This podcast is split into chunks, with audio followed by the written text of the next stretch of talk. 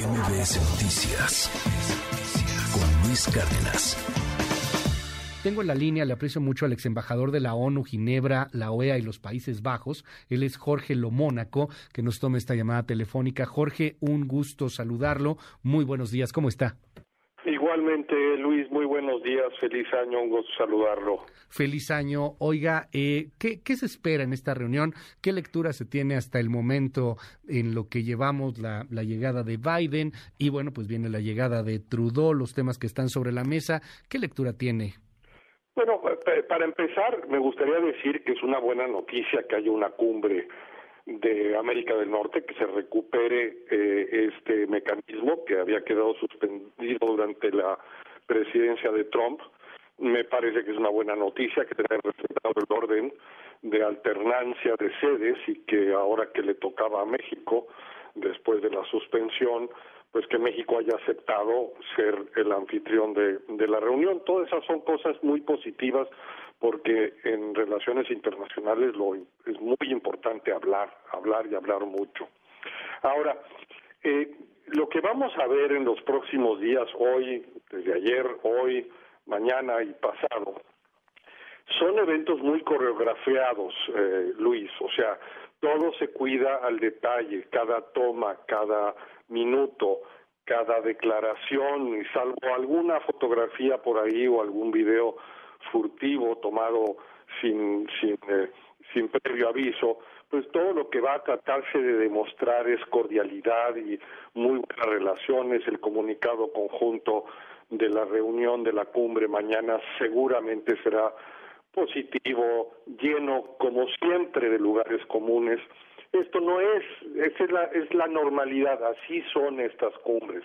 Lo extraordinario sería eh, no que las cosas salgan bien, sino que haya gritos y sombrerazos. Entonces yo no espero gritos y sombrerazos, ni muchísimo menos, sino más bien muchísima cordialidad y el lenguaje muy cuidado.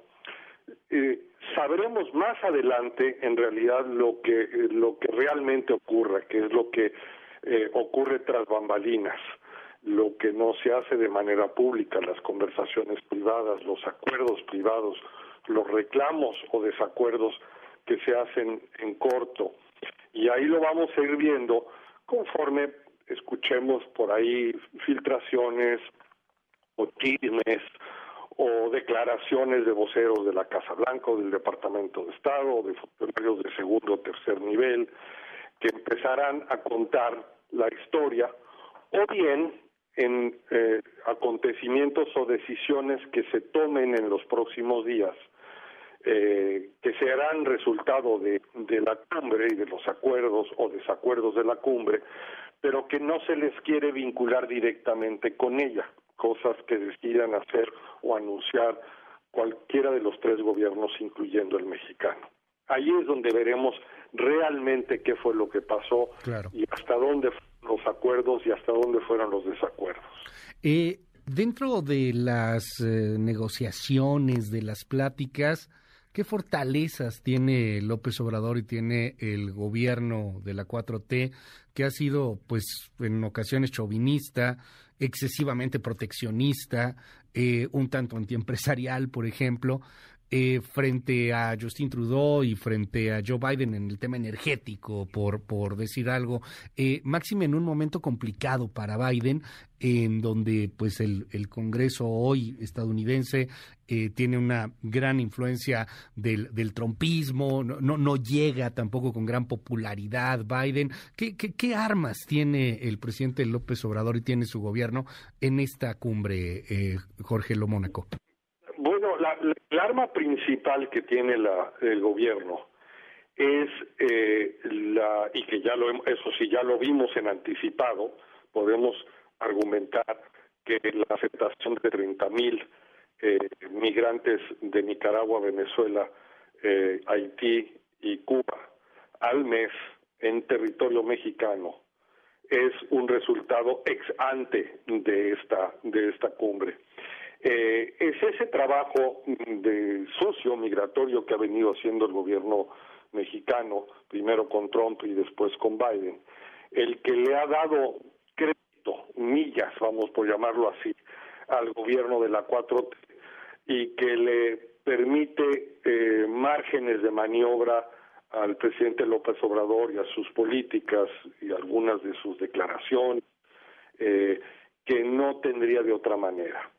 Para ese trabajo es muy importante para políticamente para el presidente Biden eh, y es claro que el gobierno de Estados Unidos, especialmente, específicamente el presidente Biden, no ha querido entrar en ningún tipo de, de, confrontación y de desacuerdo público con el presidente López Obrador para no echar a perder este esta relación en la que México ha, ha hecho ese ese trabajo. Ahora, los otros temas se mueven en paralelo y quizás por cuerdas separadas. Hemos visto a la, a la embajadora de que es la representante comercial del gobierno americano, pues ejercer una enorme presión. Hemos visto, pues desde luego sabemos de las de las consultas que se iniciaron en cualquier en, en, por violaciones al tratado al TEMEC, que en cualquier momento pueden provocar un panel eh, que, tendría una, una, una, una eh, cuerda muy distinta de expertos y donde las consideraciones políticas ya no estarían al centro y al frente de la, de la, de la discusión. Escuchamos el otro día al primer ministro Trudeau, quien se ve menos obligado a ser cuidadoso, usted lo acaba de, de, de recordar en la introducción de este tema, eh, sobre la importancia de recordarle al presidente López Obrador las obligaciones que México tiene como parte del el TEMEC. Em, entonces, eh, hay, un, hay márgenes, hay márgenes que, que obligan o que eh, han permitido que el presidente Biden se muestre enormemente cortés y enormemente cuidadoso, sobre todo en lo personal con el presidente López Obrador, pero el gobierno americano tiene muchas maneras, el gobierno estadounidense, de, de presionar, de, ejercer, y seguramente en privado eh, escucharíamos otra, otros tonos y otras cosas. Eh, obviamente el privado pues no se conoce, eso es totalmente tras bambalinas, todo esto como bien nos dice es coreografiado, es ensayado, todo está muy cuidado. En, en esta cortesía, en esta fotografía, en, esta, eh, en este tacto, ¿Qué tanto ha jugado el asunto de la captura de Ovidio Guzmán la semana pasada? Buscadísimo por el Departamento de Justicia estadounidense, buscadísimo también eh, por el tráfico de, fentanilo, al parecer, que tendría este capo mexicano.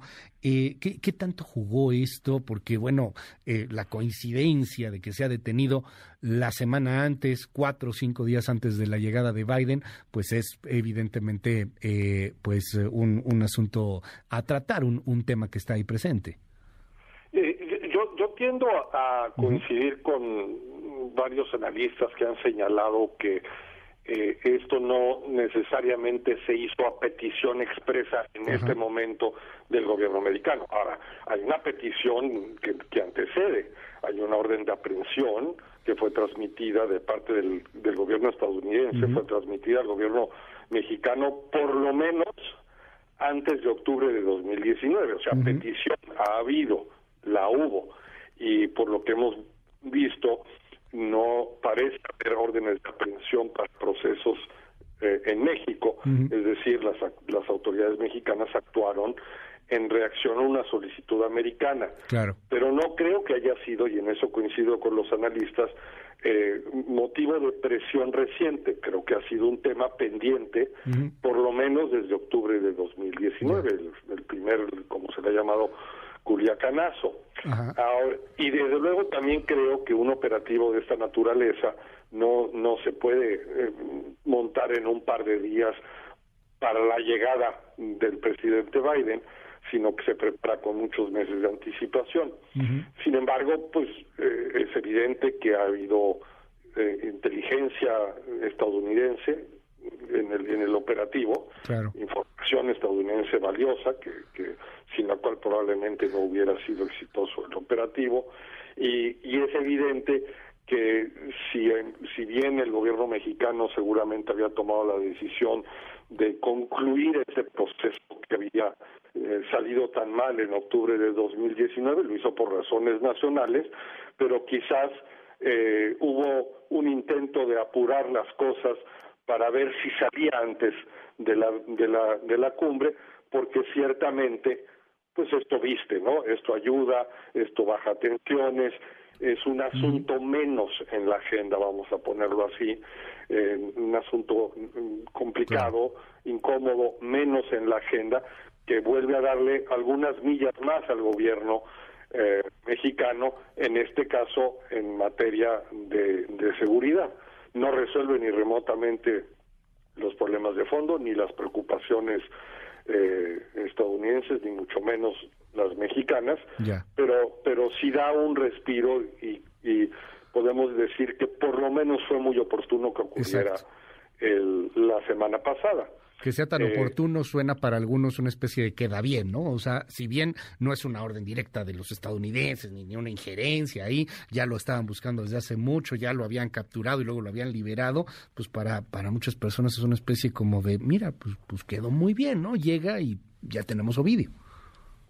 Yo, yo, yo creo que sí, que, es, que queda, queda bien, es, es, es, es, es muy oportuno, permite que la, esa conversación en la bestia hubiera sido poquito más más cordial, que haya seguramente habido algunas eh, palabras de, de, aliento o de reconocimiento de parte del presidente Biden, pues todo eso es, es bienvenido.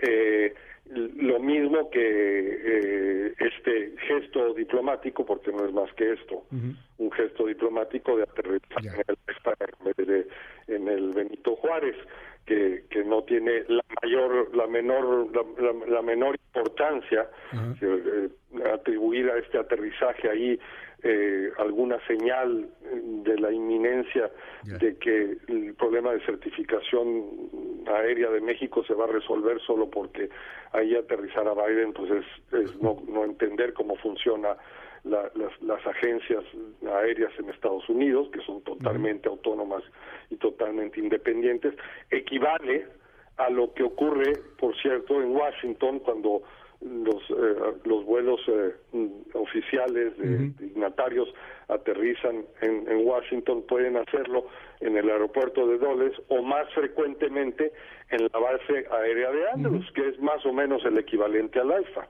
Sí, porque al final de cuentas el eh, pues es un avión militar, ¿no? O sea, el que es un avión militar que aterriza en lo que era o es una base militar, pues equivale a los tantos docenas de vuelos de, presidentes y dignatarios mexicanos que han aterrizado en la base eh, militar Andrews afuera de, Washington. Si es un gesto mm, diplomático, no hay más que eso.